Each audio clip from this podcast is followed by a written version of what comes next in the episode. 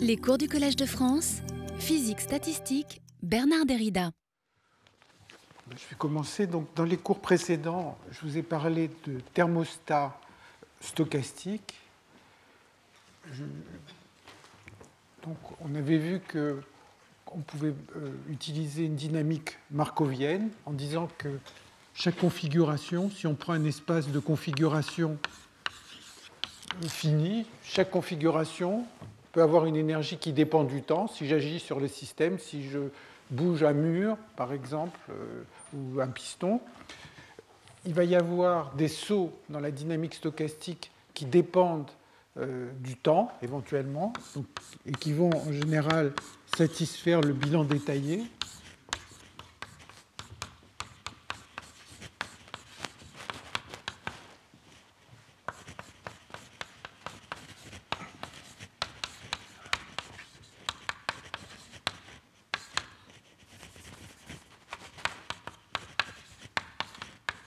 Donc, un bilan détaillé qui va dépendre du temps. On peut avoir des températures qui dépendent du temps. Et on avait vu qu'à partir de là, on pouvait euh, définir euh, les échanges de chaleur, les échanges de, travail avec euh, un thermostat ou avec un, un, acteur extérieur. Donc en général, on a l'énergie en fonction du temps qui dépend de la configuration dans laquelle on se trouve.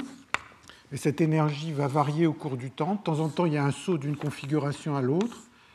Et ces sauts sont dus à ces, taux de transition euh, euh, de la, matrice de Markov. Ces sauts représentent des contributions à la chaleur. Euh, chaque changement d'énergie qui est dû à un saut par cette matrice de Markov contribue à la chaleur. Et puis le travail, c'est le changement d'énergie au cours du temps quand on se trouve dans la même configuration. Donc ça, c'est un peu l'état d'esprit de la thermodynamique stochastique. Et euh, on peut l'adapter facilement au cas où un système serait en contact avec plusieurs réservoirs. Eh bien à ce moment-là, on aurait euh, WT qui serait la somme sur plusieurs réservoirs. Euh, supposons qu'il y ait par exemple trois réservoirs, WT de I, et chaque chacune de ces matrices vérifierait un bilan détaillé avec une température qui dépendrait du réservoir et qui peut, euh, qui peut changer en fonction du temps. Donc ça, c'est un peu ce dont j'ai parlé euh, les, dernières fois et on a vu un certain nombre de, euh, de conséquences. Et aujourd'hui, je vais vous parler de thermostat déterministe. Donc si je ne me suis pas trompé, on est au numéro 7, thermostat déterministe.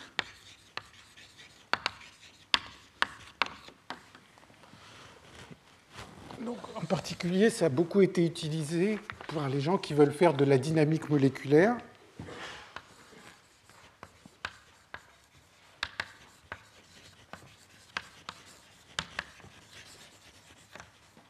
hors d'équilibre ou à l'équilibre. Donc, juste pour se faire une idée de, quel est le, problème, eh bien, imaginons que je veuille décrire un système euh, hors d'équilibre. Par exemple, imaginons que j'ai un certain nombre de, particules, par exemple des électrons avec euh, des impuretés qui vont, qui vont les diffuser. Donc ces électrons, ils bougent. Et j'ai envie de soumettre, j'ai envie d'étudier un problème très simple c'est juste quel est le courant quand je mets un champ électrique. Donc je voudrais mettre une espèce de champ électrique qui va être constant le long de ce, de, ce cercle, et je voudrais mesurer le courant. Alors si je veux faire ça, vous voyez que la simple conservation de l'énergie va faire que je vais délivrer de plus en plus d'énergie au système, les particules vont aller de plus en plus vite, euh, il va y avoir une accélération, je ne vais jamais atteindre un régime stationnaire, alors que j'aimerais bien décrire un régime stationnaire de, particules chargées qui se déplacent sous l'effet d'un courant. Alors peut-être le, cas le plus simple, ce serait celui de ce qu'on appelle le, gaz de Lorentz.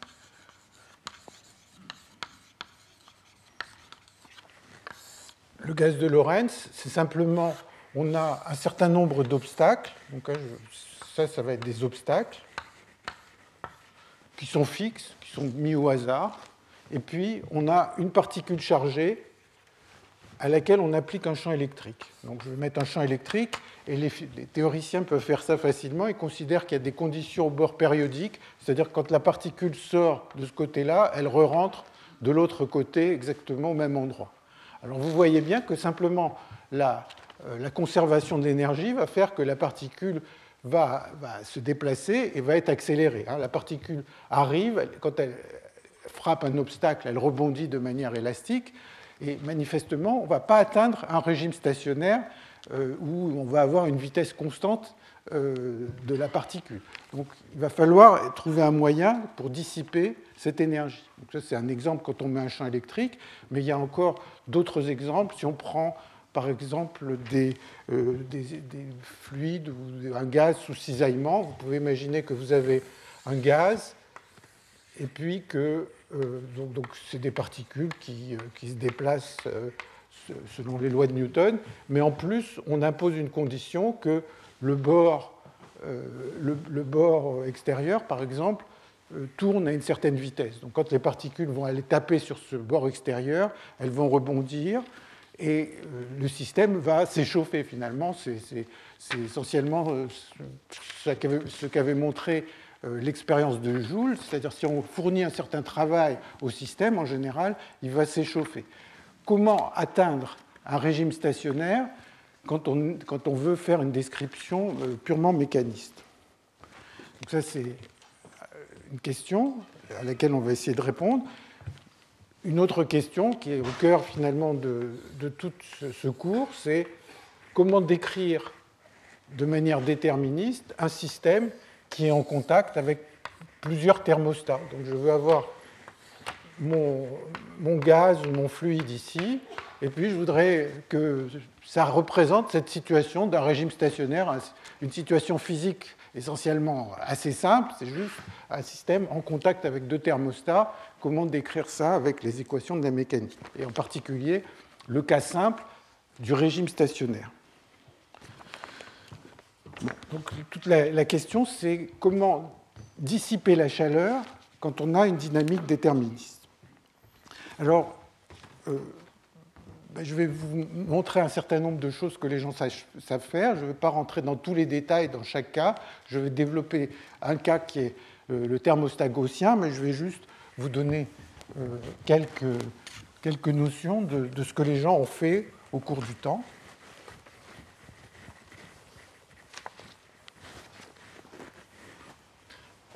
la première question que les gens se sont posées, indépendamment d'être hors d'équilibre, c'est comment atteindre un ensemble canonique.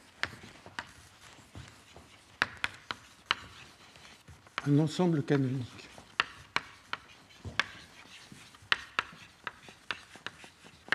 Hein, donc je vous rappelle, si on prend juste les équations du mouvement, la dynamique hamiltonienne, la dynamique hamiltonienne, elle conserve l'énergie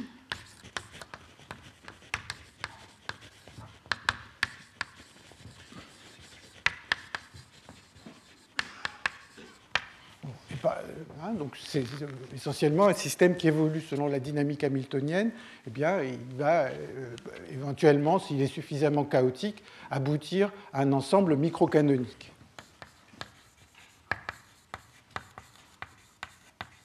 Maintenant, je voudrais euh, trouver une dynamique déterministe qui me conduit à euh, un ensemble canonique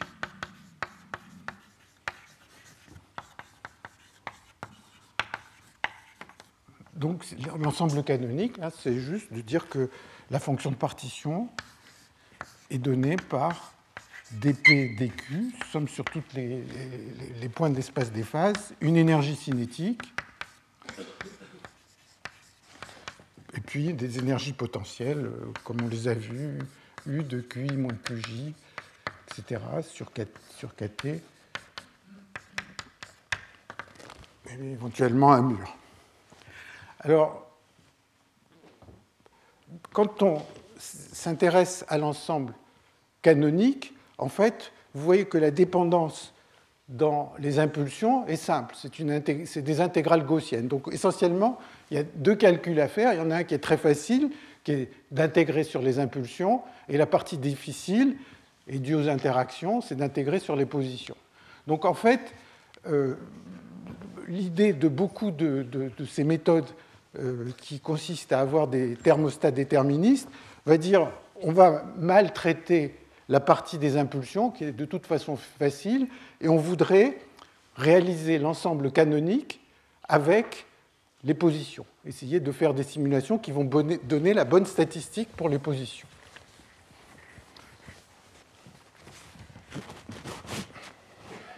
Donc l'idée qui va être, qui est commune essentiellement à toutes les méthodes, c'est de modifier de manière artificielle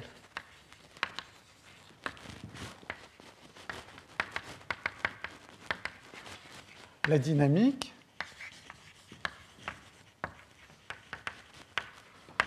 pour avoir euh, l'ensemble canonique pour les impulsions.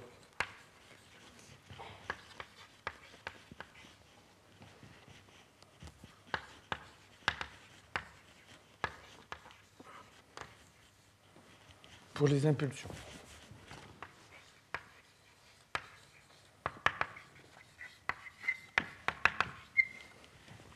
Alors, en fait, il y a pas mal de travaux qui datent du début des années 80 qui ont permis de faire ça de manière euh, plus ou moins efficace.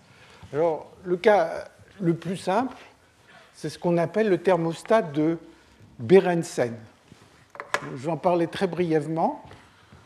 Et en fait, euh, du point de vue fondamental, les gens l'aiment pas trop, qui date des, années 84. Enfin, quand on regarde l'article, il est cité 13 000 fois, ce qui est déjà pas mal. Euh,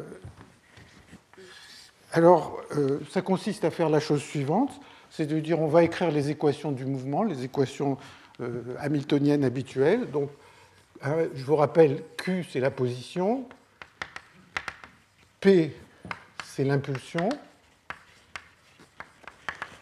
Et donc, on écrit une équation d'évolution qui est de la forme dq sur dt égale p sur m, hein, c'est juste euh, la vitesse est égal à l'impulsion divisée par euh, la masse, et puis dp sur dt égale la force, par exemple, qui est due aux interactions. Et si je P et Q, c'est des vecteurs éventuellement à beaucoup de dimensions, puisqu'il y a toutes les impulsions et toutes les positions. Et puis il rajoute un terme ici, Q point. Donc il rajoute un terme de frottement.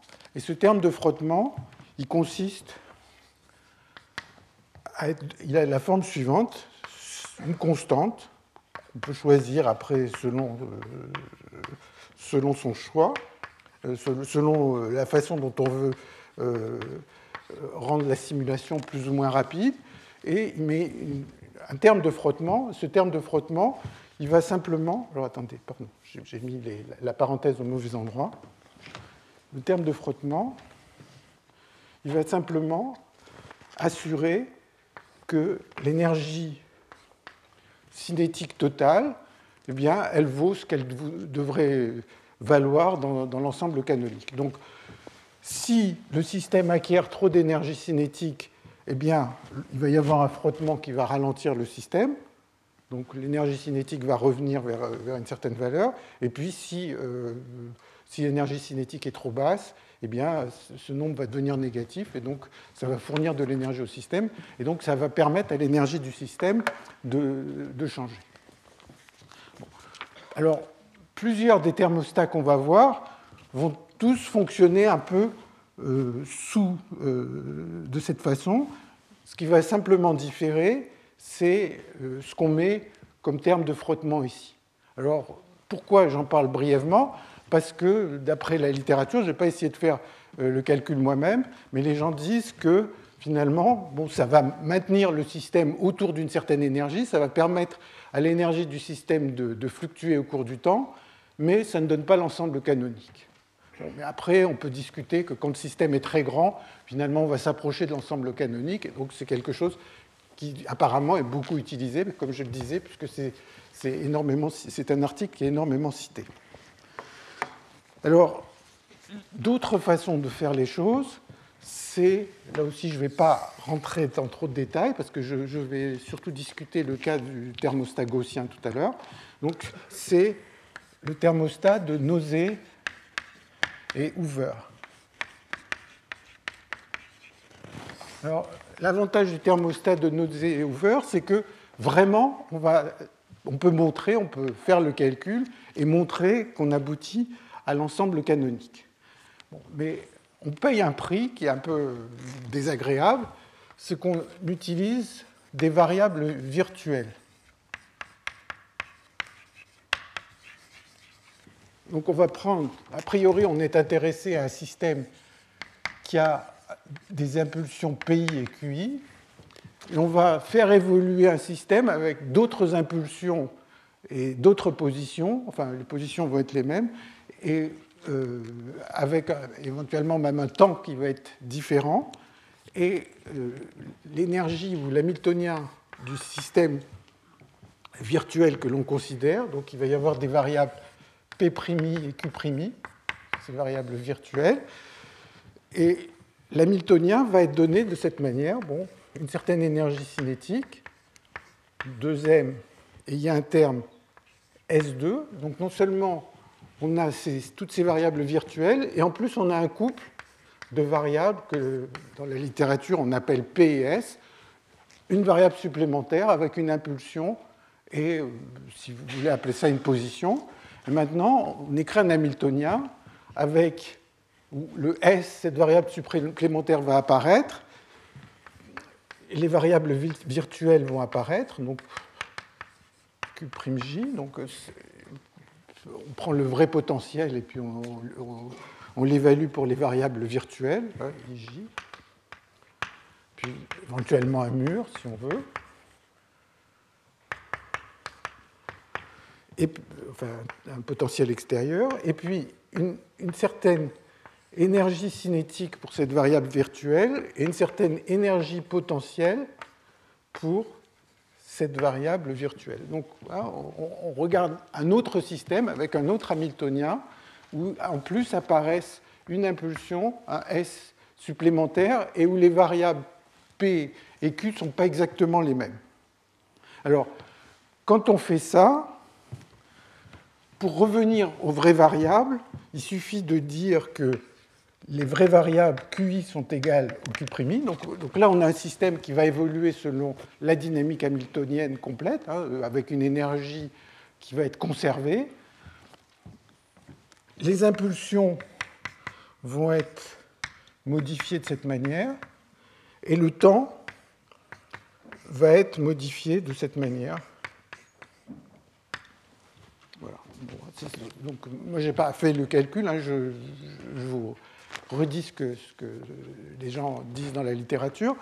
Le, calcul qui est facile à faire, c'est que si on écrit que cette dynamique vérifie euh, l'ensemble microcanonique, c'est-à-dire que l'énergie est conservée pour, pour, toutes ces variables virtuelles, quand on intègre sur la variable S, hein, donc hein, tout à l'heure j'ai écrit une fonction de partition, donc maintenant euh, il va y avoir la fonction de partition ici avec P', U de Q', et puis il y a le S qui intervient ici. Et maintenant, quand j'ai à faire toute cette intégrale, normalement, il faudrait que je fasse une intégrale en plus sur dp sur ds, puisque j'ai cette variable supplémentaire, hein, et puis des p' et des q'. Donc, si j'intègre simplement sur p et sur s, l'intégrale sur p n'est pas trop difficile, puisque c'est une intégrale gaussienne, l'intégrale sur s, il y a juste une intégrale à faire. Quand, on la fait, on va tomber sur, euh, des statistiques pour les P' et les Q'.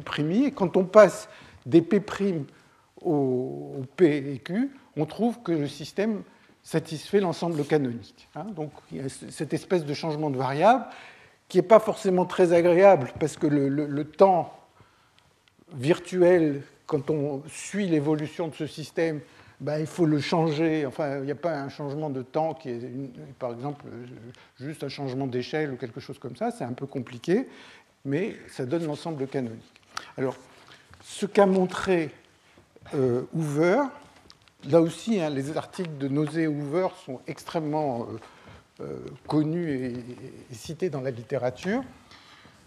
Ce qu'a montré Hoover, c'est que, en fait, quand on fait la dynamique avec ces variables virtuelles et que l'on revient aux vraies variables, alors les vraies variables évoluent de la manière suivante dq sur dt égale p sur m, dp sur dt égale euh, une force qui dépend de q, comme tout à l'heure, moins. Donc ça a vraiment la forme qui est ici. La seule différence, c'est que l'évolution de cette force de frottement est différente et que cette force de frottement évolue de cette manière, somme sur i de pi carré sur 2m moins x kt, où le x il vaut 3n sur 2. Euh, enfin, il vaut 3n sur 2 si on, travaille à trois dimensions, hein, puisque euh, si on était à une dimension, ça serait n sur 2 simplement. Donc vous voyez que c'est essentiellement la même chose. En termes de frottement, la seule différence, c'est que la dynamique du terme de frottement est différente. Bon, bah, si, on a la, si, on a la, bonne énergie cinétique euh, que l'on souhaite, eh bien, euh, il n'y aura pas de terme de frottement, mais autrement, le système peut, peut s'il y a plus d'énergie cinétique que voulu, ça va freiner et ainsi de suite. Donc ça, c'est le thermostat de Nosé-Hoover, dont je parle aussi assez brièvement. Maintenant, j'en arrive au thermostat gaussien.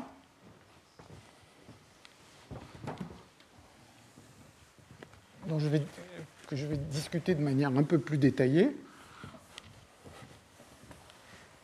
Alors, thermostat gaussien, euh, quand on lit ce, cette, euh, ce, nom, en fait, on a l'impression qu'il va y avoir quelque chose d'aléatoire parce qu'on pense toujours à la gaussienne. En fait, euh, ça n'a rien à voir avec des nombres gaussiens.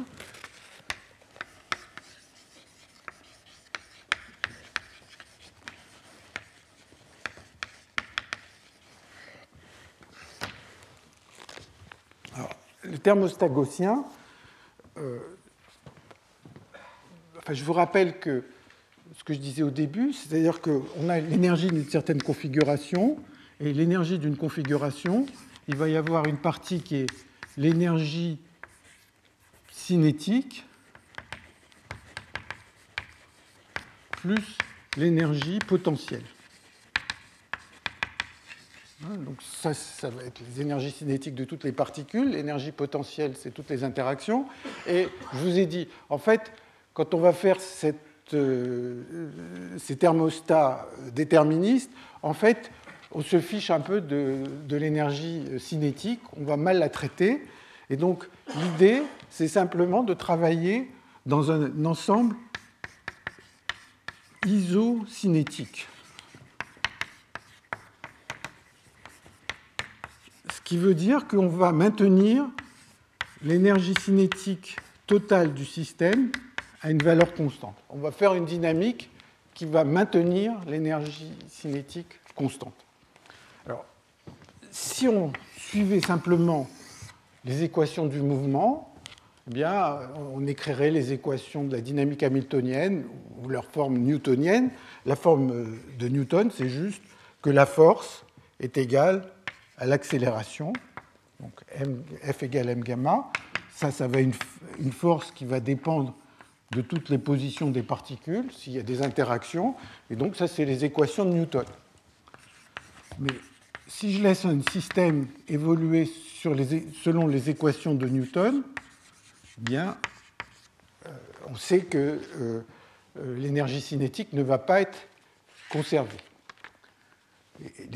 donc, je ne vais pas pouvoir atteindre cet ensemble isocinétique où l'énergie cinétique est conservée. Et peut-être que j'ai oublié de dire, c'est par contre, je voudrais avoir l'ensemble canonique pour les variables de position.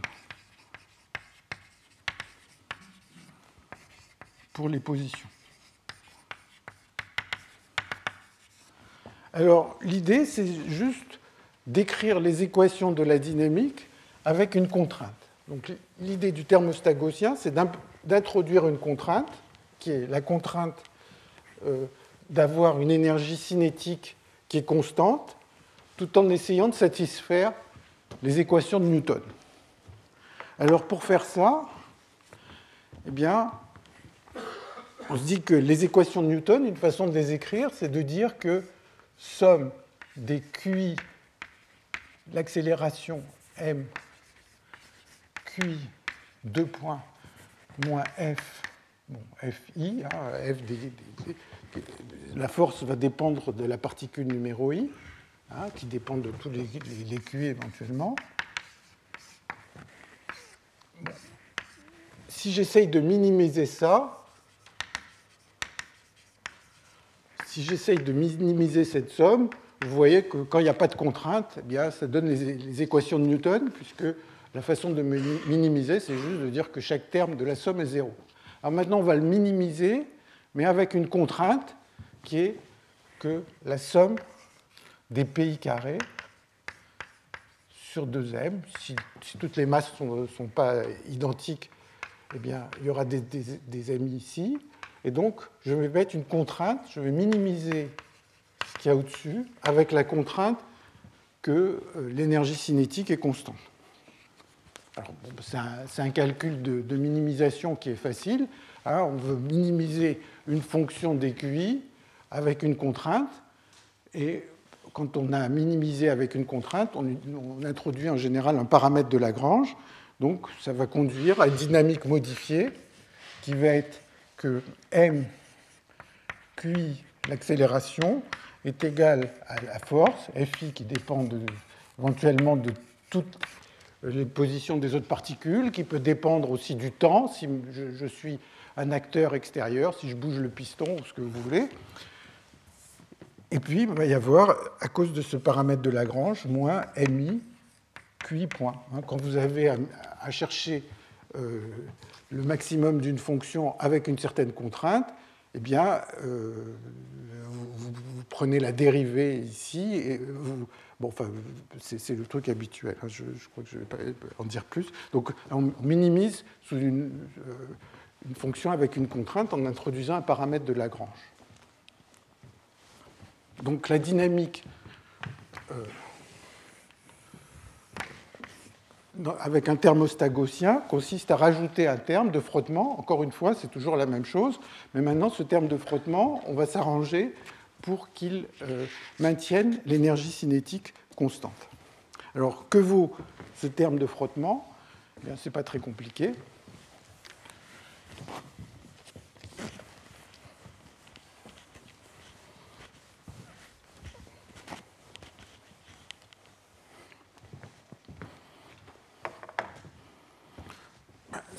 si on, regarde ce que vaut l'énergie cinétique, somme des mi QI point au carré sur 2, donc ça c'est l'énergie cinétique, hein, mv2 sur 2, somme sur toutes les particules, et qu'on dérive par rapport au temps, bon, puisque on veut que ceci vaille zéro, on veut rester dans l'ensemble isocinétique, donc ça veut dire qu'on ne veut pas que, que, cette énergie cinétique change, Bon, ben, on va remplacer ici, donc on va trouver que ceci est égal à mi somme sur i de mi QI point QI euh, l'accélération.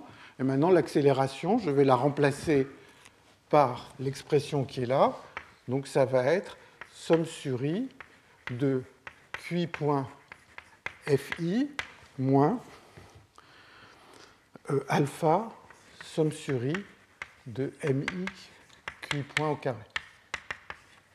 Et ça, ça vaut 0, hein, puisque euh, je veux que l'énergie cinétique soit égale à 0, euh, soit la dérivée de l'énergie cinétique soit égale à 0, et donc ça me donne que le terme de frottement est donné par somme sur i de QI point sur somme des MI QI point carré. Dans le thermostat gaussien, on rajoute un terme de frottement. Ce terme de frottement, on l'a de manière explicite en fonction de la force appliquée. La force ne dérive pas forcément d'un potentiel, ça peut être une force qui dépend du temps, et euh, le terme de frottement est donné par cette forme. Alors, euh, à partir du moment où on a un terme de frottement, en fait, le théorème de Liouville est modifié. Vous vous souvenez que le théorème de Liouville disait que, par exemple, il y avait une mesure stationnaire qui était uniforme quand on, prenait une dynamique hamiltonienne. Bon, mais maintenant, la mesure, étant donné qu'il y a un terme de frottement, elle va être modifiée, donc on va le voir tout de suite.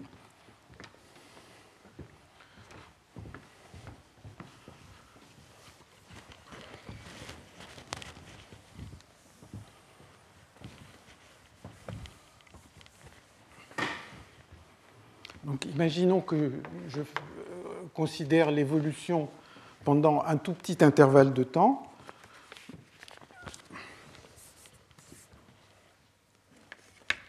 Mon système est dans une configuration P et Q, hein, c'est la donnée de toutes les impulsions et de toutes euh, les positions. imaginons qu'on en prend une, juste pour simplifier la vie. Je regarde ce à quoi j'aboutis à l'instant t plus dt. Bon, bah, la nouvelle euh, position, ça va être P moins la force, dH sur dQ fois dt, moins donc ce terme alpha P dt. Donc ça, c'est le terme du thermostat. Et puis, de la même façon, à l'instant t plus dt, la position va être légèrement modifiée. Q plus dH sur dp fois dt.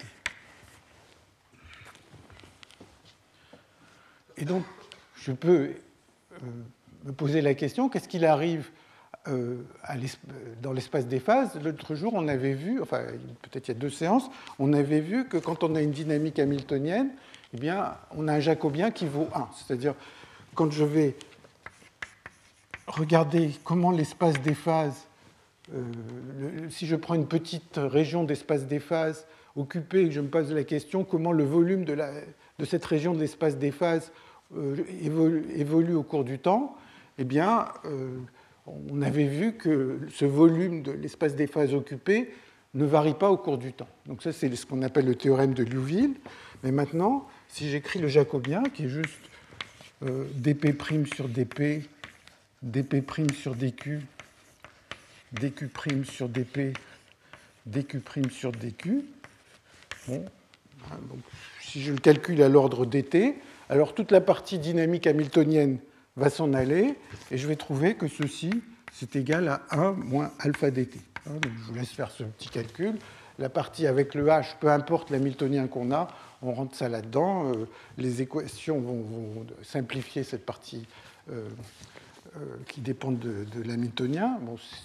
Ce qu'on a toujours dans le théorème de Liouville. Et donc, on aboutit au fait que le volume de l'espace des phases n'est plus conservé.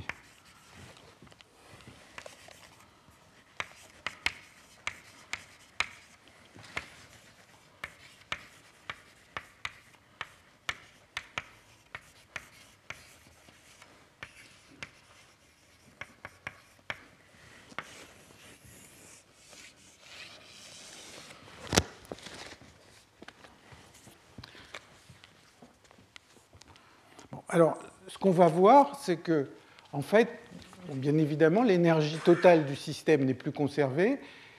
Euh, on a juste l'énergie cinétique est conservée, donc l'énergie potentielle va fluctuer. Et ce que je vais essayer de vous montrer euh, rapidement, c'est que euh, c'est que c'est qu'on aboutit à l'ensemble canonique quand on utilise cette dynamique,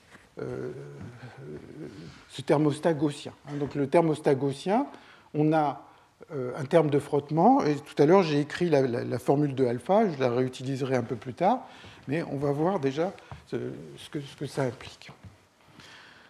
Alors,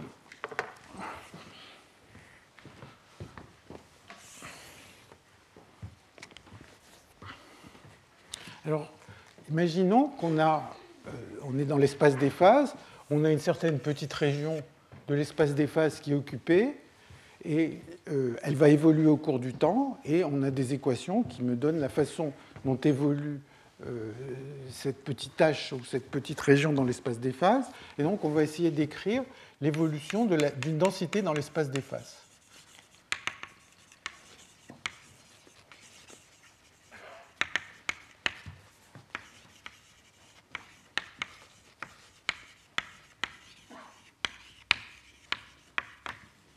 Il y a deux équations qu'on peut écrire qui sont toujours vraies, qui n'ont rien à voir avec la dynamique particulière. C'est la première équation, c'est de se dire prenons un point P et Q de l'espace des phases et quelle est la façon dont évolue la densité au point P et Q? En un point P et Q de l'espace des phases. Donc, elle va, euh, dépendre du temps. En général, la densité en un point P et Q de l'espace des phases va dépendre du temps parce que si je, si je regarde l'évolution, il y a des, euh, le système, selon les lois de la mécanique, se déplace dans l'espace des phases. Et donc, la première équation que l'on peut écrire, c'est celle-là. C'est que. Euh, attendez que j'écrive la bonne. Je regarde la bonne équation que je vais écrire. Cette évolution, c'est somme. Alors, d sur dt, hein, je vais l'écrire, ça, c'est une densité dans l'espace des phases. La première équation que l'on peut écrire, c'est d sur dt plus somme sur i de d sur dpi de ρ pi point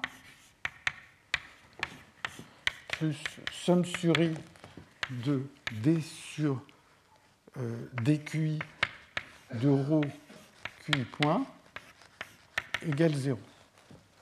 Alors ça, c'est une équation qui est toujours vraie. bon, elle a l'air un peu compliquée, mais en réalité, c'est une équation de conservation. Comment la densité, si je suis dans une certaine région de l'espace des phases, comment la densité en ce point évolue? Eh bien, il y a un flux qui rentre, soit dû à l'évolution de P, soit dû à l'évolution de Q. Donc ça, c'est une équation de conservation qui va être tout le temps vraie, c'est juste une conservation de la probabilité. Donc, la façon dont la densité en un point évolue, ou dans une région évolue, c'est ce qui rentre. la variation à l'intérieur, euh, c'est donné par ce qui rentre moins ce qui sort. Hein. et ce qui rentre moins ce qui sort, c'est donné par ces termes dans la direction P, dans la direction Q. Hein, c'est de la même façon que quand on écrit dρ sur dt plus euh, divergence d'un courant d'un courant égale 0, c'est exactement euh, la même chose. Donc ça, c'est une équation toujours vraie. Il y a une autre équation toujours vraie aussi, qui est de se dire, maintenant, regardons la densité en un point P de t, Q de t. Donc au lieu de, de prendre en un point P et Q qui sont fixes, maintenant, je suis une trajectoire dans l'espace des phases. Je suis au point P, Q à l'instant T, je regarde euh, comment ce point évolue et je voudrais écrire l'équation d'évolution pour cette quantité. Alors bon, ben, cette quantité, il va y avoir d sur dt, il y a une dépendance en temps à plusieurs endroits. Donc je vais écrire que d de ρ sur dt, alors les gens mettent un d droit quand on veut, on veut la dépendance totale, ça va être d sur dt plus d plus somme sur i, d rho sur d pi, pi point, plus somme sur i de d sur dqi, qi point.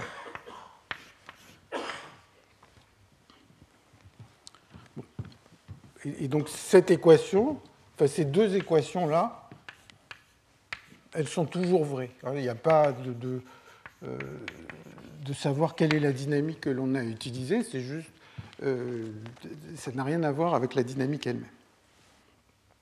Bon, alors, si on prend ces deux équations, vous voyez que si je remplace dρ sur dt, la, la première équation, je la remplace dans la deuxième, il va y avoir des petites simplifications qui vont se produire.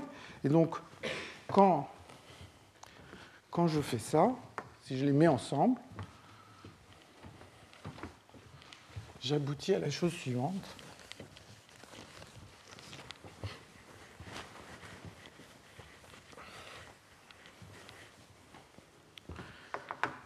à ce que d sur dt égale moins ρ somme sur i de dpi de dpi point sur dpi plus dqi point sur dqi. Bon, là encore, puisque les deux équations sont toujours vraies, ça, va être toujours vrai.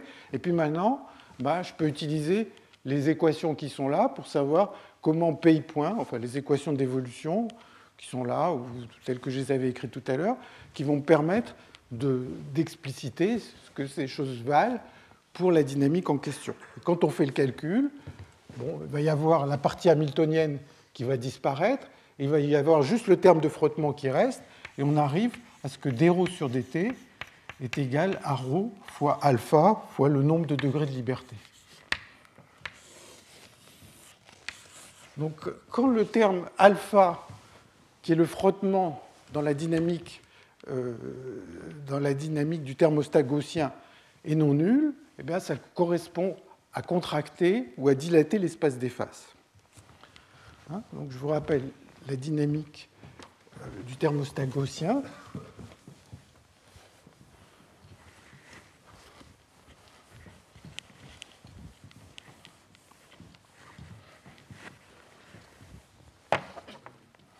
Donc on avait le thermostat gaussien.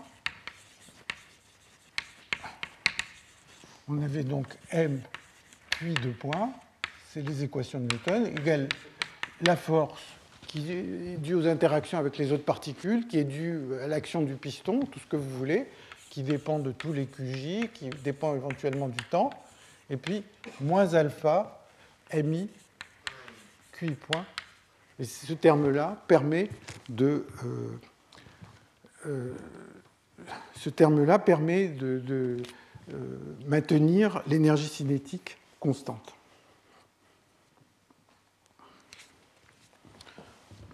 Et, on a vu hein, que la valeur de alpha tout à l'heure, je pense que je vais le montrer, c'est que la valeur de alpha vaut somme sur i de qi point FI divisé par somme de MI QI point carré.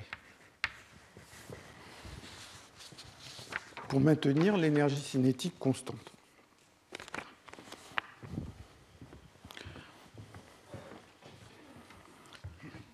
Bon.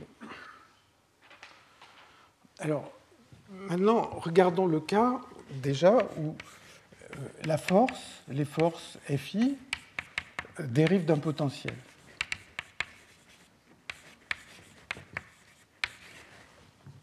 J'ai dit une bêtise?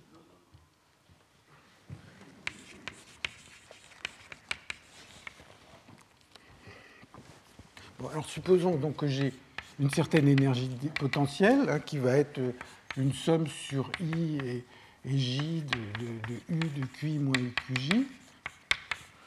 Bon, maintenant, le système se déplace dans l'espace des phases. Donc j'ai d de, dp sur dt qui est égal à somme sur i de du sur dqi qi point. Et du sur dqi, c'est en général moins la force. La force, c'est moins la dérivée du potentiel par rapport à la position. Donc ceci, c'est moins somme sur i de euh, fi fois qi point. Et donc vous voyez que alpha, on a une énergie cinétique constante, donc alpha, c'est essentiellement euh, le changement d'énergie potentielle dans le système. Donc si on, si on compare ce que, ce que je viens d'écrire ici et la formule pour alpha qui est là-bas, on arrive à ce que alpha est égal à 1 est égal à moins 1 sur 2 k cas, ça serait l'énergie cinétique totale, bon, peu importe sa valeur, mais qui ne varie pas au cours du temps, puisqu'on est dans, on a choisi alpha de cette manière, DEP sur DT. Donc on a un frottement, mais ce frottement, c'est juste la façon dont évolue l'énergie potentielle. Et vous voyez que maintenant, bah, c'est facile. Si j'écris l'équation qui est ici, eh bien, j'ai dρ sur dt égale moins 3 n. Bon, il y a la constante K de l'énergie cinétique totale qui, se cache quelque part, fois d de l'énergie potentielle sur dt fois ρ.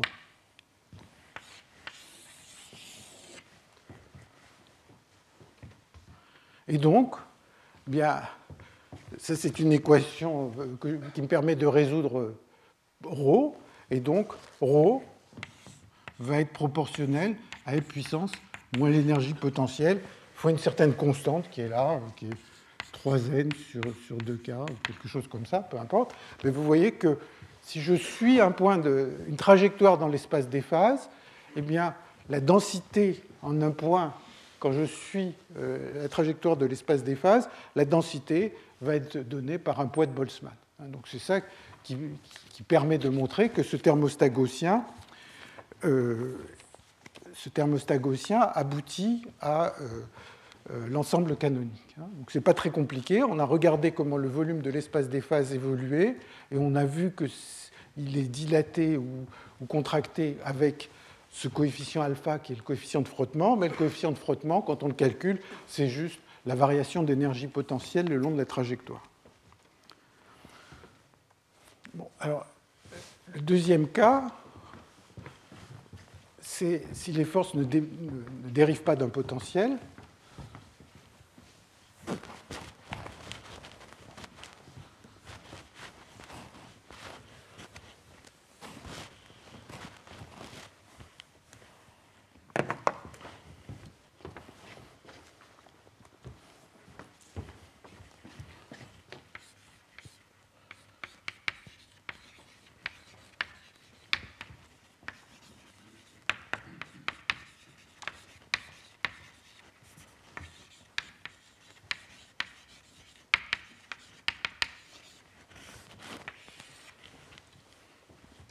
on peut imaginer beaucoup de situations euh, pour lesquelles euh, euh, les forces ne vont pas dériver d'un potentiel.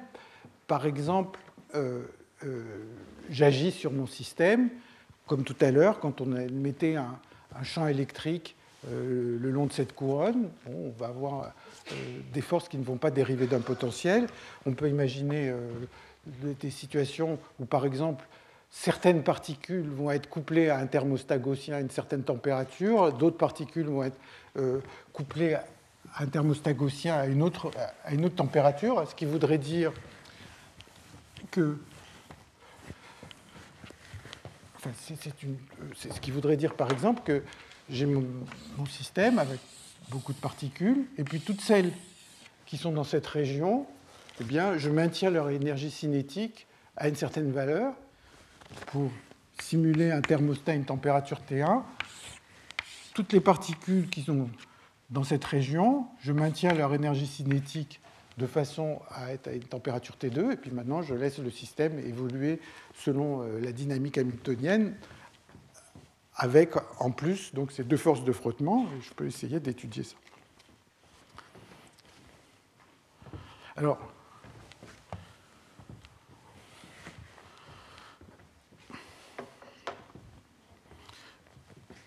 si j'ai des forces qui ne dérivent pas du potentiel, alpha euh, va, prendre, euh, euh, va, être donné par somme de l'énergie potentielle dans le système plus un terme qui va venir du travail des forces extérieures.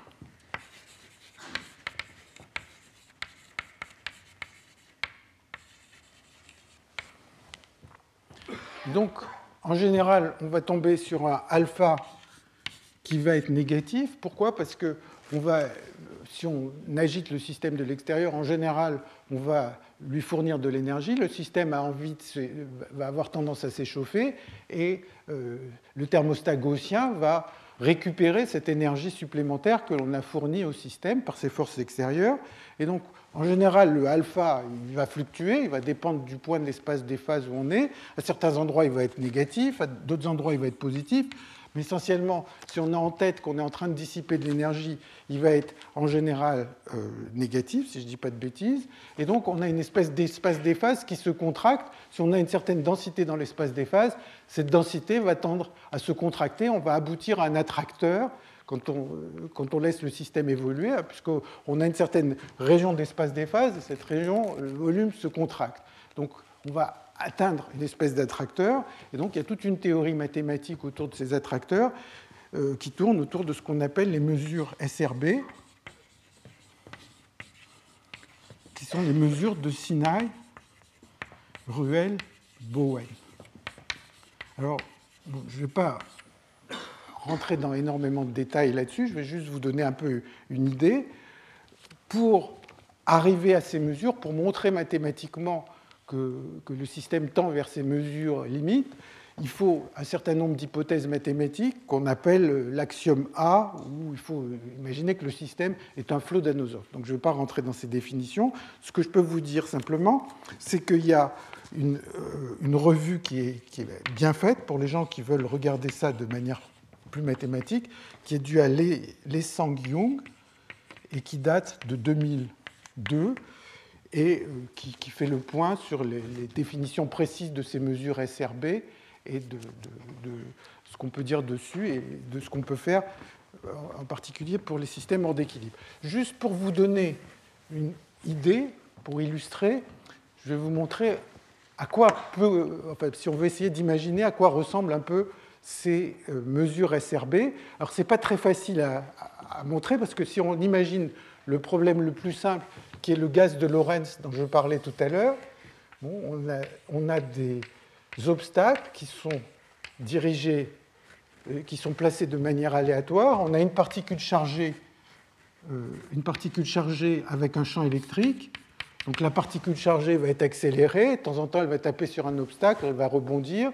Hein, comme on l'a vu, si je faisais rien, bah, elle serait accélérée, son, énergie cinétique se mettrait à augmenter. Si je mets un thermostat gaussien, ben, je vais réguler son énergie cinétique, je vais atteindre un régime stationnaire. Bon, mais ce régime stationnaire, vous voyez que même si je le fais à deux dimensions, j'ai deux variables de position, j'ai deux variables euh, d'impulsion, donc j'ai a priori quatre variables. Bon, si je maintiens l'énergie cinétique constante, il y aura une variable en moins, j'ai trois variables, donc il faut que j'essaye de dessiner une espèce d'attracteur dans un espace à trois dimensions, qui est quelque chose déjà pas, complètement évident à dessiner. Donc juste pour vous donner une idée, je vais vous donner un exemple qui est très fameux, qui est euh, l'attracteur de Hénon, qui ressemble à une mesure SRB. Alors je, n'ai pas vérifié pour savoir si euh, euh, l'attracteur de Hénon passe euh, tous les, critères d'axiome A ou de Flodanosov.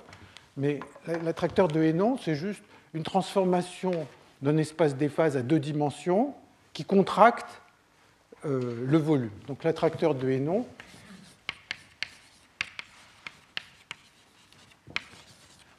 qui est très très facile à simuler sur un ordinateur, c'est d'imaginer que vous avez un espace à deux dimensions et puis, au lieu de faire une dynamique continue dans le temps, c'est une dynamique discrète. Donc la dynamique, c'est je suis en un point x, y à l'instant t, et à l'instant t plus 1, je suis au point xt plus 1, yt plus 1, égale 1 moins a xt carré plus yt, et égale byt. Donc voilà, donc je, prends un point de départ, il y a des paramètres, alors euh, a et b, les paramètres standards qui sont pris, c'est 1,4 et b égale 0.3. pour, qu'il se passe quelque chose qui, a un caractère intéressant, donc j'imagine que dans le cours de Jean-Christophe Yocos, il a dû en être question dans les années passées. Euh, donc c'est un problème de dynamique chaotique. Et donc c'est facile de voir que le volume de l'espace des phases se, contracte. Hein, on va voir que le jacobien vaut B. simplement en faisant la petite matrice 2 par 2 de, dérivée partielle. Donc si B est plus petit que, que, que 1, l'espace de phase se contracte. Donc ça veut dire que si je prends une certaine région de l'espace des phases, eh bien au bout d'un certain temps, cette région, son volume aura diminué, diminué, etc. Et puis elle diminue, diminue, diminue. Donc il va y avoir une espèce de, volume qui va devenir de plus en plus petit. Donc le système se contracte, mais il se contracte tout en étant chaotique. C'est-à-dire si je prends deux points de départ tout proches, au bout d'un certain temps, ils vont se retrouver éloignés. Donc on a une région qui se contracte beaucoup. une région qui se contracte beaucoup, ça serait facile d'avoir juste un point fixe, le système se contracte et on aboutit à un point fixe. Mais ce n'est pas vraiment le cas. La dynamique contracte, mais euh, on se retrouve sur un ensemble qui a une forme un peu compliquée, enfin, qui est ce qu'on appelle un attracteur étrange.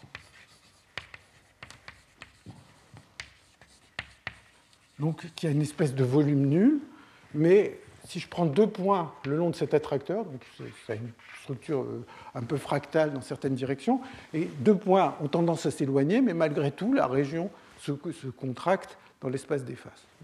C'est pour vous donner une petite idée de, de ces mesures SRB. Bon, alors, ça c'était pour euh, les thermostats déterministes. Alors il y a une autre classe de thermostat déterministe, sur lequel je vais aller aussi assez rapidement.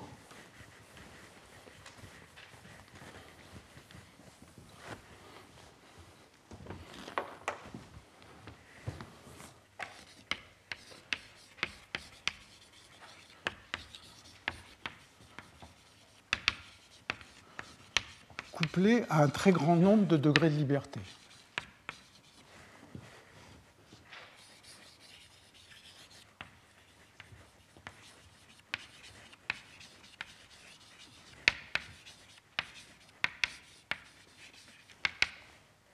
Alors, donc vous avez votre système.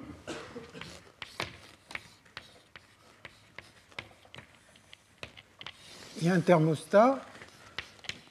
Tout ça évolue selon une, dynamique hamiltonienne, parfaitement déterministe, mais le thermostat est constitué d'un grand nombre euh, de degrés de liberté. Et en fait, ce qu'on a toujours en tête, c'est que le nombre de degrés de liberté ici, eh bien, à un certain moment du calcul, on veut que ce nombre tende vers l'infini. Et puis, si par exemple on est intéressé par un régime stationnaire du système, on voudrait attendre assez longtemps. La question, c'est comment on prend ces limites. Si on, fait n fixé et t tend vers l'infini, ben on a le théorème de Poincaré qui me dit que le système va revenir euh, certainement, euh, puisque ça va être un système fini, va revenir certainement euh, tout près de la condition initiale. Donc il n'y aura aucune dissipation. Donc en fait, ce n'est pas ça qu'il faut faire.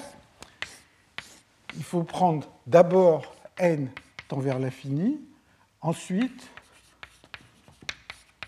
t tend vers l'infini. Donc il faut d'abord prendre un grand nombre de degrés de liberté dans le système, cette limite, et après euh, euh, prendre un temps qui tend vers l'infini.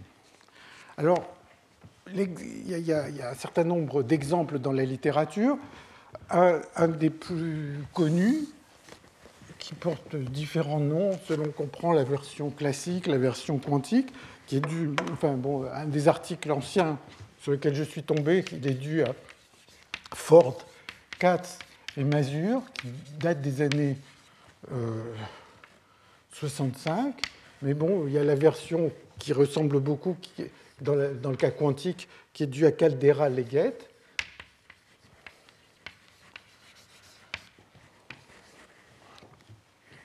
Et donc, qui, consiste à prendre un système, à le coupler à des tas de degrés de liberté et d'essayer d'éliminer euh, enfin, ces degrés de liberté pour voir l'effet que ça a sur le système. Alors, juste pour vous donner un peu une idée, sans faire les calculs en détail, eh bien, on va imaginer qu'on a notre système, imaginons qu'il n'y a qu'une seule variable, il va y avoir euh, une énergie cinétique, plus une énergie potentielle. Et puis après, on, rajoute des degrés de liberté, mais ces degrés de liberté, si on prenait le cas le plus général, eh bien, on ne saurait pas faire grand-chose avec. Donc on va supposer quelque chose de relativement simple sur tous ces degrés de liberté, c'est que ça va être euh, des oscillateurs harmoniques. Donc il va y avoir des variables, somme sur k, c'est des oscillateurs simplement, dyk sur dt au carré. Et puis, il va y avoir un couplage. Alors, bon, ben, j'ai pris des références où les gens mettent ce couplage sous cette forme. YK, bon, ils l'écrivent de cette manière, mais enfin, c'est juste un couplage gaussien. CK, Q sur MK, oméga K au carré. Hein, donc, il y a la variable Q qui m'intéresse, et maintenant j'ai rajouté beaucoup de variables, les YK, avec euh, leur vitesse, leur position, et puis un couplage avec la variable qui m'intéresse. Je, regarde les équations du mouvement de ce système. Donc, moi, j'écris la dynamique hamiltonienne habituelle. Alors, je vais l'écrire d'abord sur les, les, variables additionnelles. Moins mk, oméga k carré, YK plus CK fois Q. Alors, pourquoi on a pris ces interactions d'oscillateurs harmoniques? Parce que vous voyez que les équations d'évolution de ces variables additionnelles sont linéaires. Donc, supposons que je connaisse Q de t, l'évolution complète de ma variable, eh bien, calculer les YK connaissant Q de t, ce sera facile puisque j'ai plus qu'à intégrer des équations linéaires. Donc les YK, chaque YK, il va être une fonction des ponts de K, de Q et euh, de Y0, Y0 point. Ça va dépendre de sa condition initiale et de toute la trajectoire euh, de Q. Hein, c'est un problème linéaire à résoudre. Alors, si on veut le résoudre, pas s'en transformer de la place, ça, aboutit à des équations pas très jolies à voir, mais ça ne pose pas de problème de manière conceptuelle. Et maintenant, l'équation pour, pour Q, c'est m d2q sur dt2 est égal à, alors je regarde dans mes notes, moins dv sur dq, la dynamique hamiltonienne, plus bah, tout ce qui va provenir de ces couplages, je vous ai écrit ici, bon, que je ne me suis pas trompé dans, les dérivés, mais ça n'a pas beaucoup d'importance, c'est juste, ça dépend des... Euh, ça, dépend des YK. Donc, d'une certaine manière, je viens de dire que les YK dépendent du Q dans le passé des conditions initiales. Donc en fait, là, c'est une force qui va dépendre de toutes les conditions initiales, des YK à l'instant 0, des YK points à l'instant 0, de toutes les conditions initiales de toutes ces variables, et puis qui va dépendre de la trajectoire passée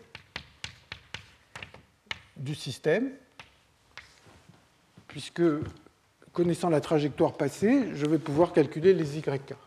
Donc c'est une force qui a une certaine mémoire sur l'évolution du système, et puis qui a un caractère aléatoire si je suppose qu'à l'instant initial, le système était à l'équilibre. S'il était à l'équilibre, les YK et les Y.K, ils étaient distribués selon une loi de Boltzmann, donc le système était à l'équilibre. Et donc ça aboutit à une espèce de force aléatoire qui dépend du passé euh, de la trajectoire. Donc, quand on fait ça, alors maintenant, il y a un choix que je ne vais pas discuter parce que je n'explique pas ça en grand détail.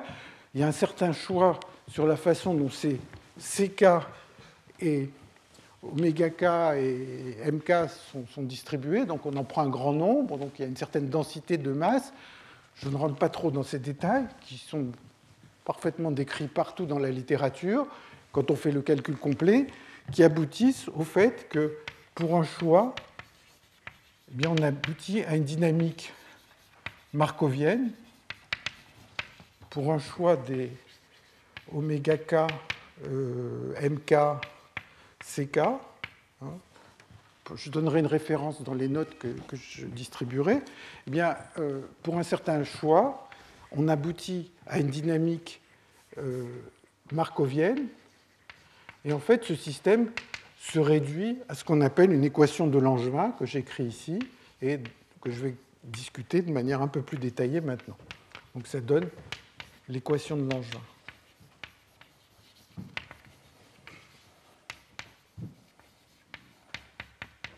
Cette équation de Langevin, c'est juste que l'accélération de la particule, elle est donnée par la force qu'il y avait au départ, qui dérive du potentiel, et puis l'effet de tous ces YK, de leurs conditions initiales, que leur condition initiale est aléatoire, etc., tous ces couplages eh bien, euh, qui apparaissent dans cette force, pour un choix donc, de, tous ces paramètres, ça aboutit à la chose suivante, moins gamma Q plus état de T, où ces deux termes-là représentent l'effet d'un thermostat.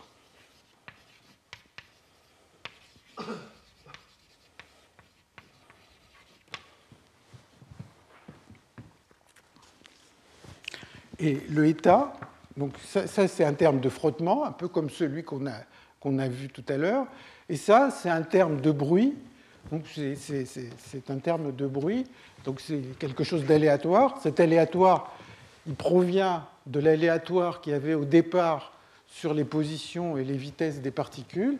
Et euh, ce, euh, ce, bruit ici, donc là il y a un terme de frottement, là il y a un terme de bruit, et ce bruit, il a une valeur moyenne qui est nulle, et il a, il a euh, des corrélations sont données par gamma delta de t moins t', où gamma est égal à 2 gamma fois kt. Donc en fait, on aboutit à un système où il y a un terme de frottement. Excusez-moi, j'ai dit une bêtise. Le terme de frottement, il n'est pas Q, il est Q point.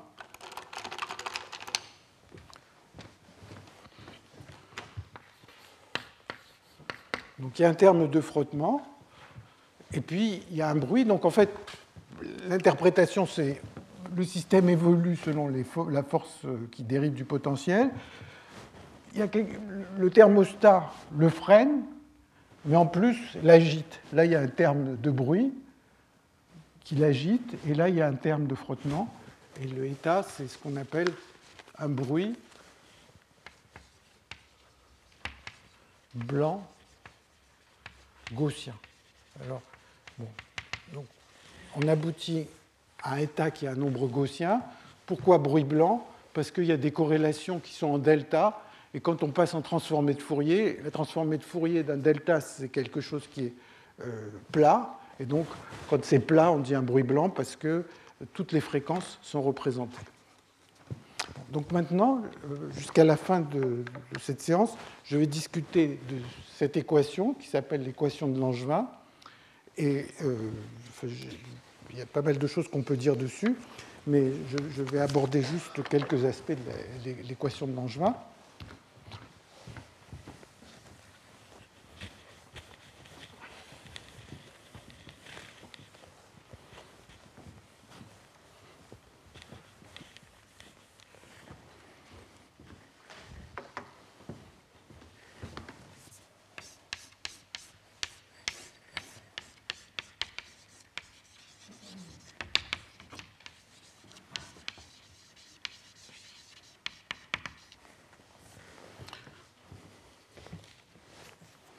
Alors, donc, d'abord, euh, comment on y est arrivé Enfin, je n'ai pas fait un calcul en détail, mais on est parti d'un couplage avec un grand nombre de degrés de liberté.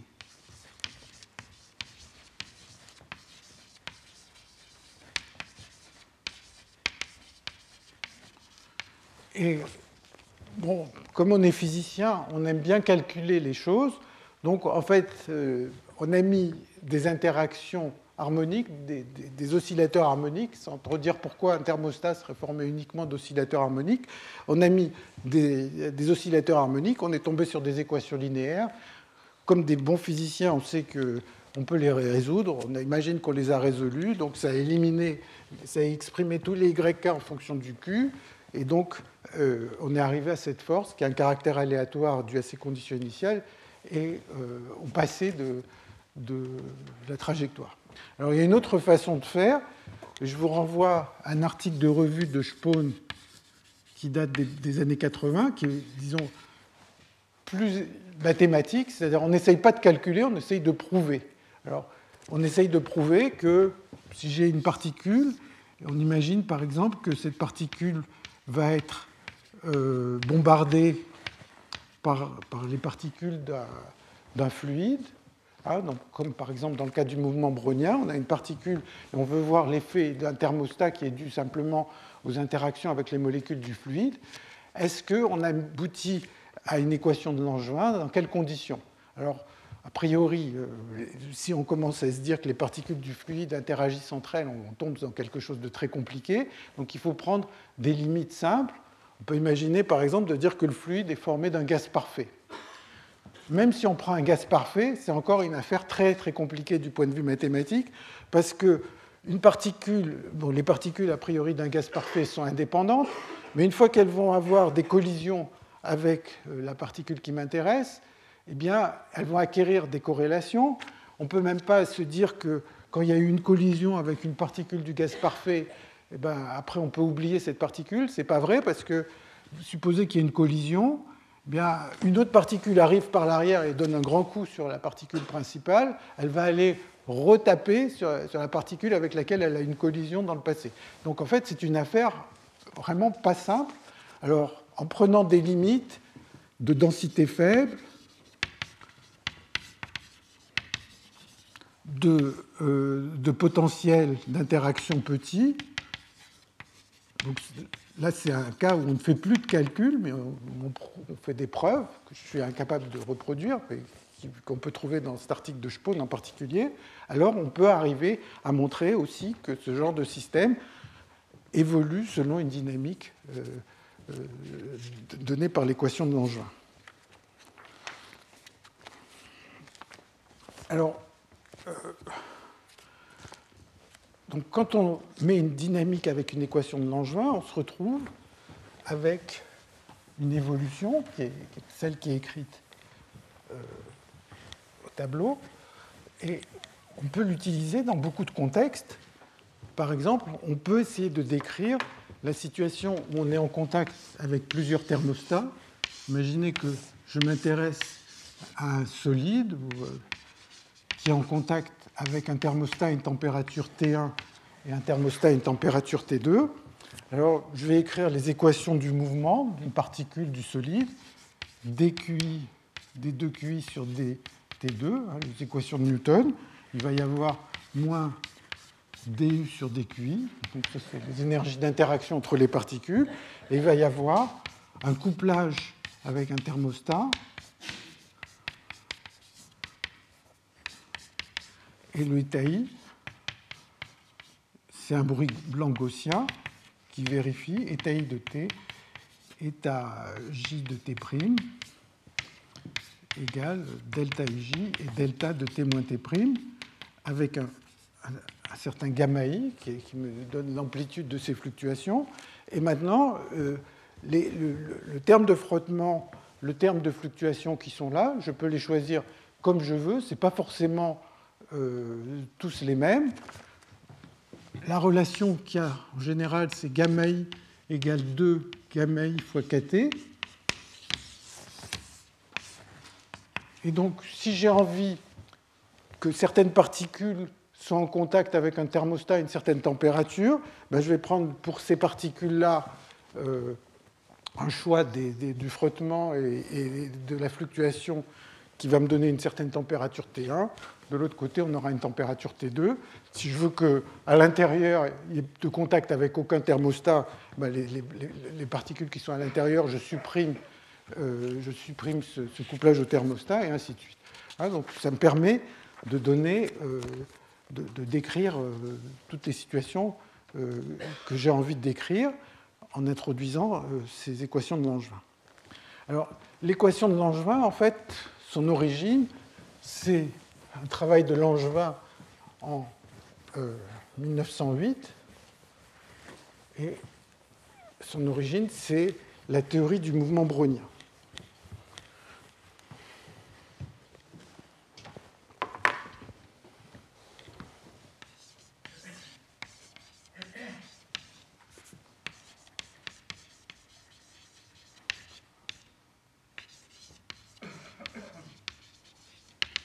Hein, le mouvement brownien, c'est juste, on a un fluide, de l'eau, et puis on regarde une particule au microscope et on se rend compte que cette particule, au cours du temps, bien que le système ait l'air d'être en parfait équilibre, c'est un grain de pollen, euh, a l'air de se déplacer au cours du temps. la, théorie du mouvement brownien, c'est euh, d'expliquer ce déplacement, de, trouver les lois statistiques de ce déplacement. Alors, pour le, comprendre, en fait, bien, il y a cet article d'Einstein de 1905 qui, si, on veut exprimer un peu l'idée qui est assez simple, on imagine que la particule de pollen qui se déplace, en fait, elle est bombardée par les particules du fluide. Alors maintenant, chaque fois qu'elle a une collision avec une particule du fluide, ça lui procure un tout petit déplacement. Comment euh, calculer ce déplacement? C'est facile. Si euh, j'écris les équations de Newton, d'une particule dans un fluide, il y a un frottement qui est proportionnel à la vitesse. Donc imaginez que je donne une petite impulsion à cette particule. C'est comme si vous avez un objet flottant ou quelque chose comme ça. Vous lui donnez une petite impulsion. Qu'est-ce qui va se passer? Il va acquérir une certaine vitesse et puis le frottement dû au fluide va le ralentir. Et donc, au bout d'un certain temps, il va s'arrêter un peu plus loin. Donc, si je regarde euh, cette évolution, le déplacement, si j'ai une vitesse initiale qui vaut V0, il va valoir V0, euh, enfin la, vitesse au cours du temps va valoir V0 et puissance moins gamma sur m fois t, si j'ai une certaine vitesse initiale, et donc ça va aboutir à un déplacement qui est égal à V0 m sur gamma, simplement en intégrant la vitesse entre l'instant 0 et l'instant infini. Donc chaque petite collision va aboutir à un petit déplacement. Et donc l'idée d'Einstein, c'est de dire bah, le déplacement total, ça va être une somme de tous ces déplacements dus à chaque petite collision. Il y a un très grand nombre de collisions. On va ajouter des variables aléatoires indépendantes et donc on arrive à un théorème central limite. Et, c'est ça qui donne euh, le mouvement brownien. C'est bien sûr des choses bien connues. Alors, l'équation de Langevin de 1908,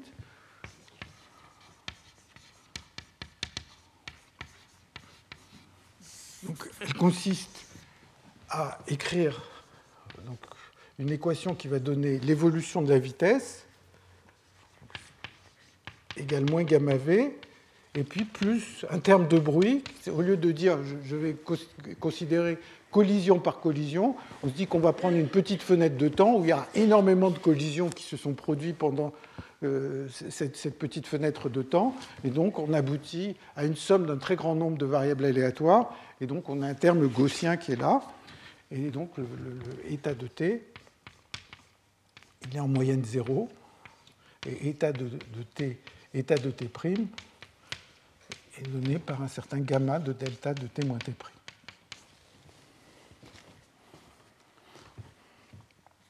Ça, c'est l'équation de Langevin. Et la question, c'est comment, euh, euh, quelles sont les conséquences sur la distribution de la vitesse quand on a ce, genre de bruit. Alors, ce qui est assez facile, c'est de calculer l'évolution de la vitesse.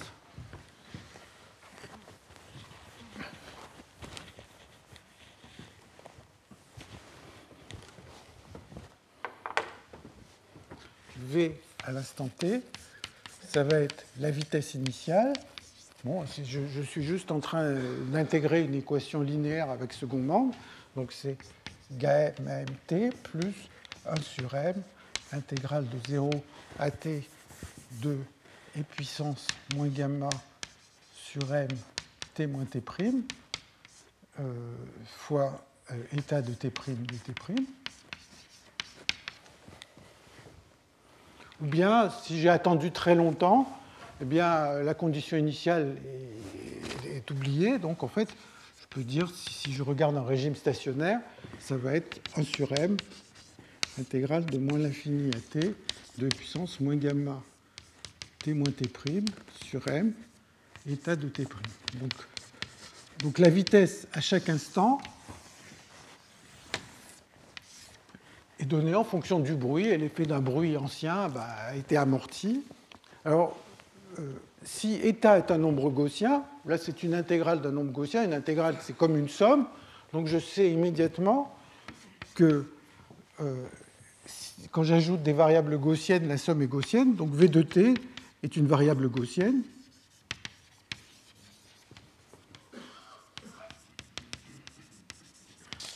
Quand j'ai une variable aléatoire qui est gaussienne, eh bien, elle est totalement caractérisée par sa moyenne et par sa, variance. La moyenne de V de t, bah, je moyenne ceci, c'est facile, ça donne 0. Donc la particule en moyenne ne se déplace pas. Je vous laisse calculer la variance, qui est, facile. Et si vous calculez la variance, vous trouvez que.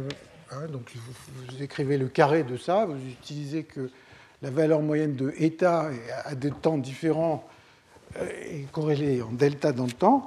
Et donc, quand vous calculez la variance, vous allez trouver que ça vaut grand gamma sur M2, M sur 2 gamma.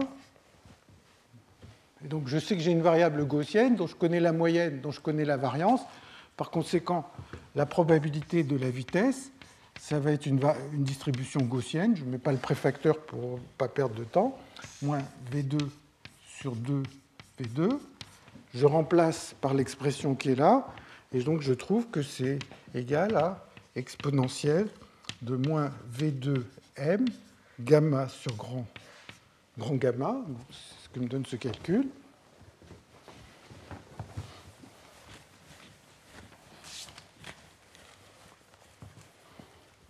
Et, ce que je voudrais, c'est que cette vitesse, elle, elle, soit donnée par euh, quelque chose qui est à l'équilibre avec l'ensemble canonique. Donc je voudrais que ceci, ça soit égal à, toujours j'oublie le préfacteur avec les racines de pi, etc., qui ne m'intéresse pas trop, et donc je voudrais que ce soit mv2 sur 2kt. L'énergie divisée par kt, c'est le poids de Boltzmann. Donc si je veux ça, je, regarde des deux côtés et je tombe sur cette relation gamma égale 2 gamma kt. Donc, la, force du bruit, Hein, le, bruit, c'est état de t, état de t' égale gamma delta de t moins t'. Donc, donc, la force du bruit que je dois mettre, il doit être relié à la force de frottement, euh, qui est dans l'équation de Langevin, je ne sais plus où elle est, elle est quelque part, elle est là, et, euh, et le coefficient euh, comporte la température. Alors, assez souvent, euh, alors, assez souvent, les gens, au lieu de considérer l'équation de. Bon, peut-être, je vais dire. Je vais dire. Faire une remarque d'abord.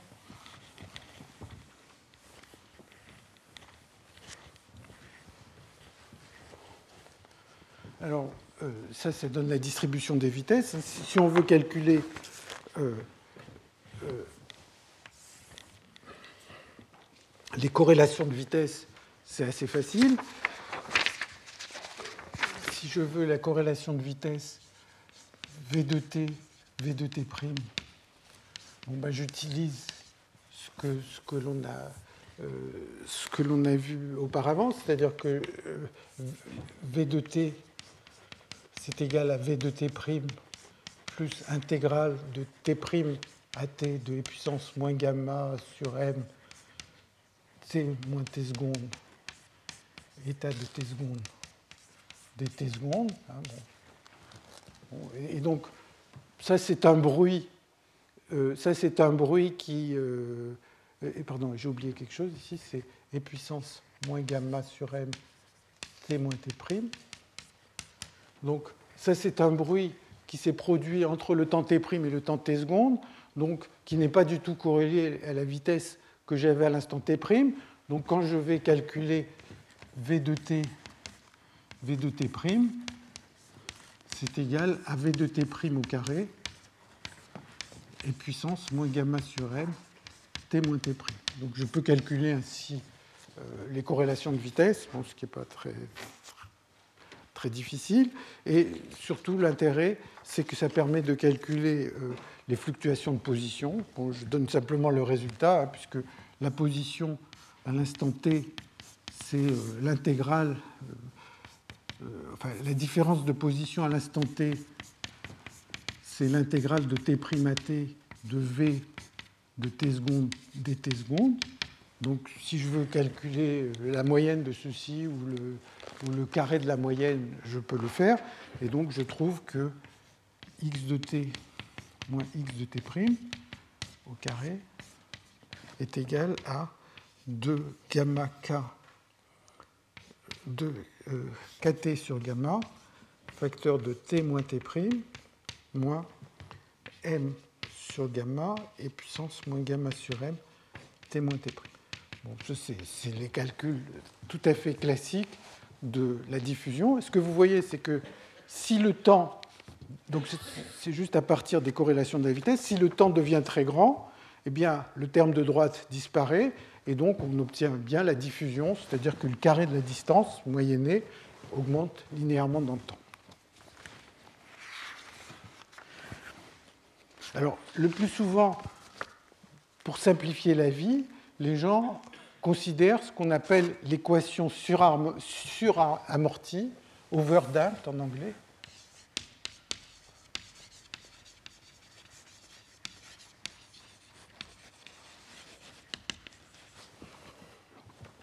L'équation suramortie, je, réécris euh, l'équation de, Langevin dt2 égale une certaine force qui dépend de Q, moins gamma dq sur dt, plus état de t.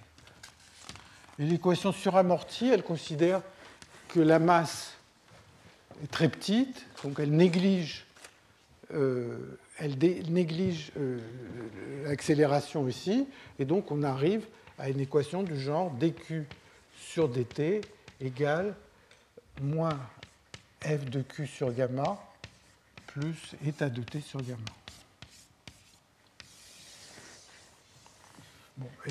et c'est facile, je ne vais pas le faire là parce que je voudrais juste terminer sur autre chose, mais de montrer qu'effectivement, si euh, la force dérive d'un potentiel, alors on vérifie le bilan détaillé avec cette équation. Donc on discrétise un tout petit peu le temps et euh, on arrive à, montrer que ça vérifie le bilan détaillé. Donc on a une dynamique essentiellement markovienne ici, et on sait vers, vers quelle limite ça va aboutir. La, dernière chose que je voudrais aborder aujourd'hui, qui va faire le lien avec la prochaine fois, c'est que je vais prendre une équation de ce genre et essayer de voir ce qu'on obtient du point de vue de la réponse linéaire. Parce que la, prochaine fois, je vais parler de la réponse linéaire et des grandes déviations, mais juste pour vous donner une idée, peut-être que ça fera un lien avec le séminaire de, Christian Meiss.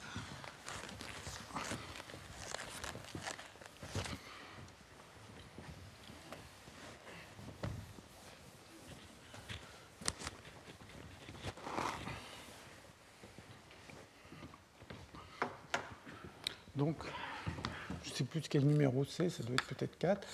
Théorie de la réponse linéaire.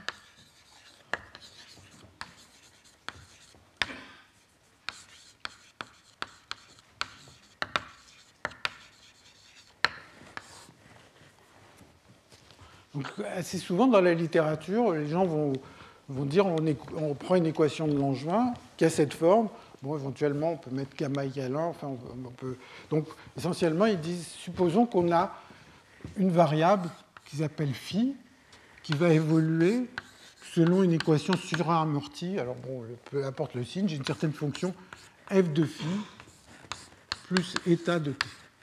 Hein, donc ça, c'est une force extérieure qui peut, qui peut dériver d'un potentiel ou ne pas dériver d'un potentiel, qui pourrait éventuellement dépendre du temps si je voulais, mais imaginons que j'ai une force et un bruit gaussien. Alors, il y, a deux choses qu'on peut imaginer. D'abord, on peut imaginer que la question de la réponse, on peut se dire, bon, ça c'est un bruit gaussien, mais ça pourrait être une petite force que j'applique en plus à mon système.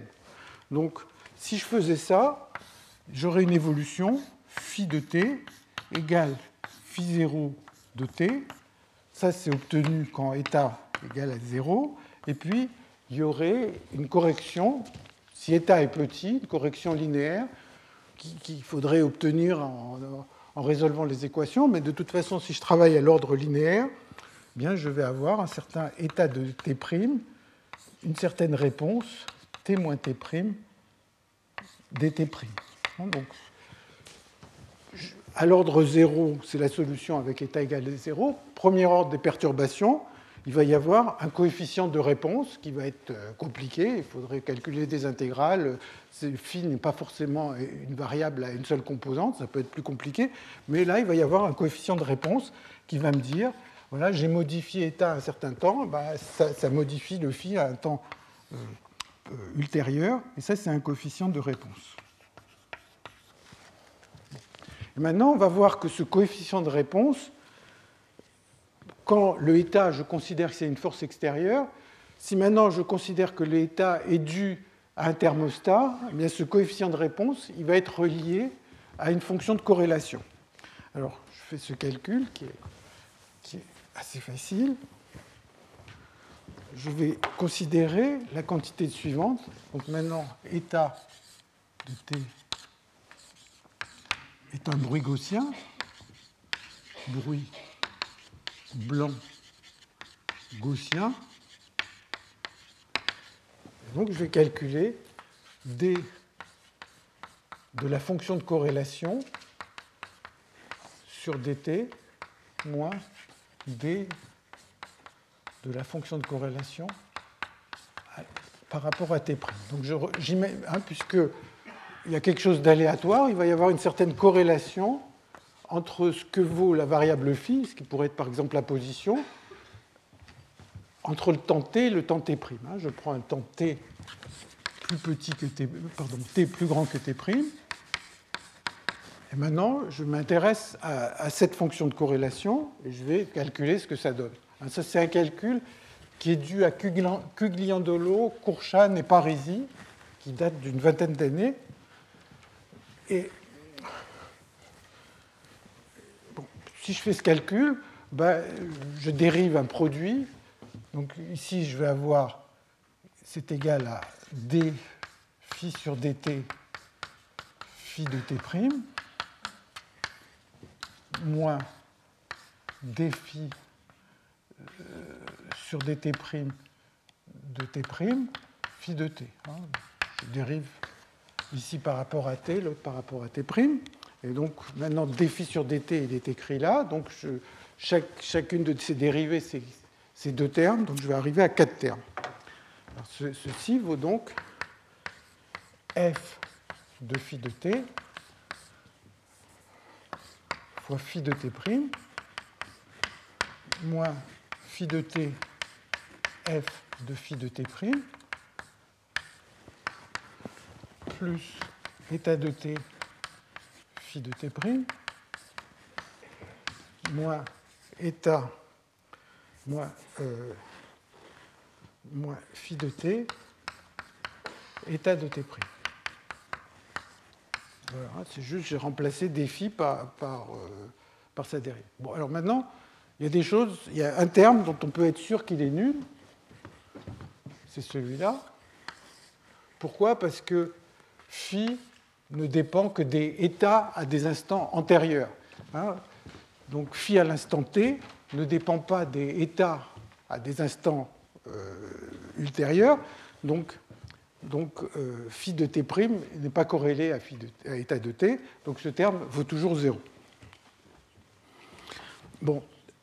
Alors maintenant, euh, le terme qui est à gauche, bon, il vaut ce qu'il vaut, mais supposons qu'on est dans un système qui est dans un régime stationnaire, hein, pas forcément à l'équilibre, c'est un système qui évolue, je, lui mets une force qui ne dérive pas forcément d'un potentiel.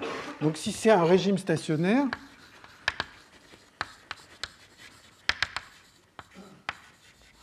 alors phi de t, phi de t prime, eh bien, c'est une fonction de corrélation qui dépend uniquement de t moins t prime. Hein. Ça va dépendre juste de la différence des temps. Donc, le terme qui est ici,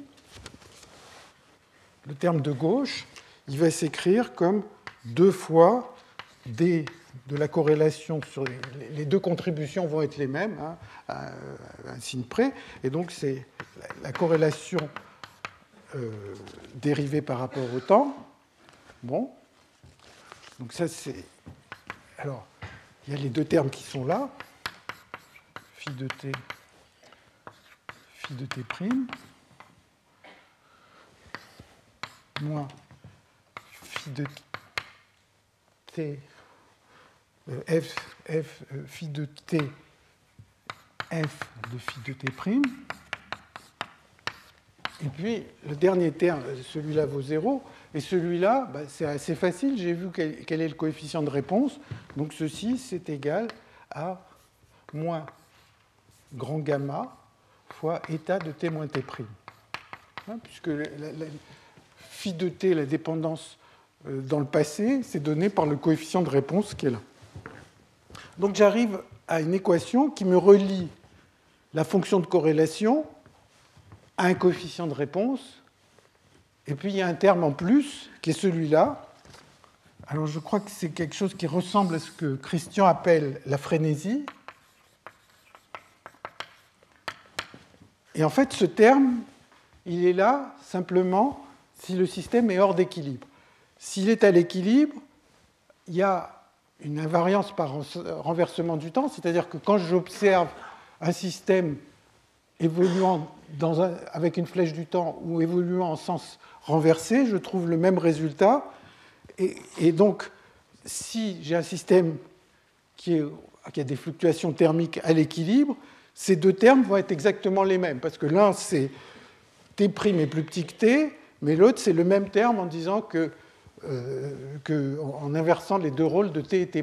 Donc si on est à l'équilibre, ce terme n'est pas là, et on a ce qu'on appelle le théorème de fluctuation qui relie la réponse à une corrélation.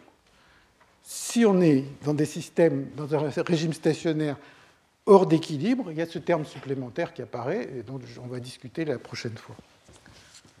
Je vous remercie beaucoup. Je suis désolé d'être un peu trop long.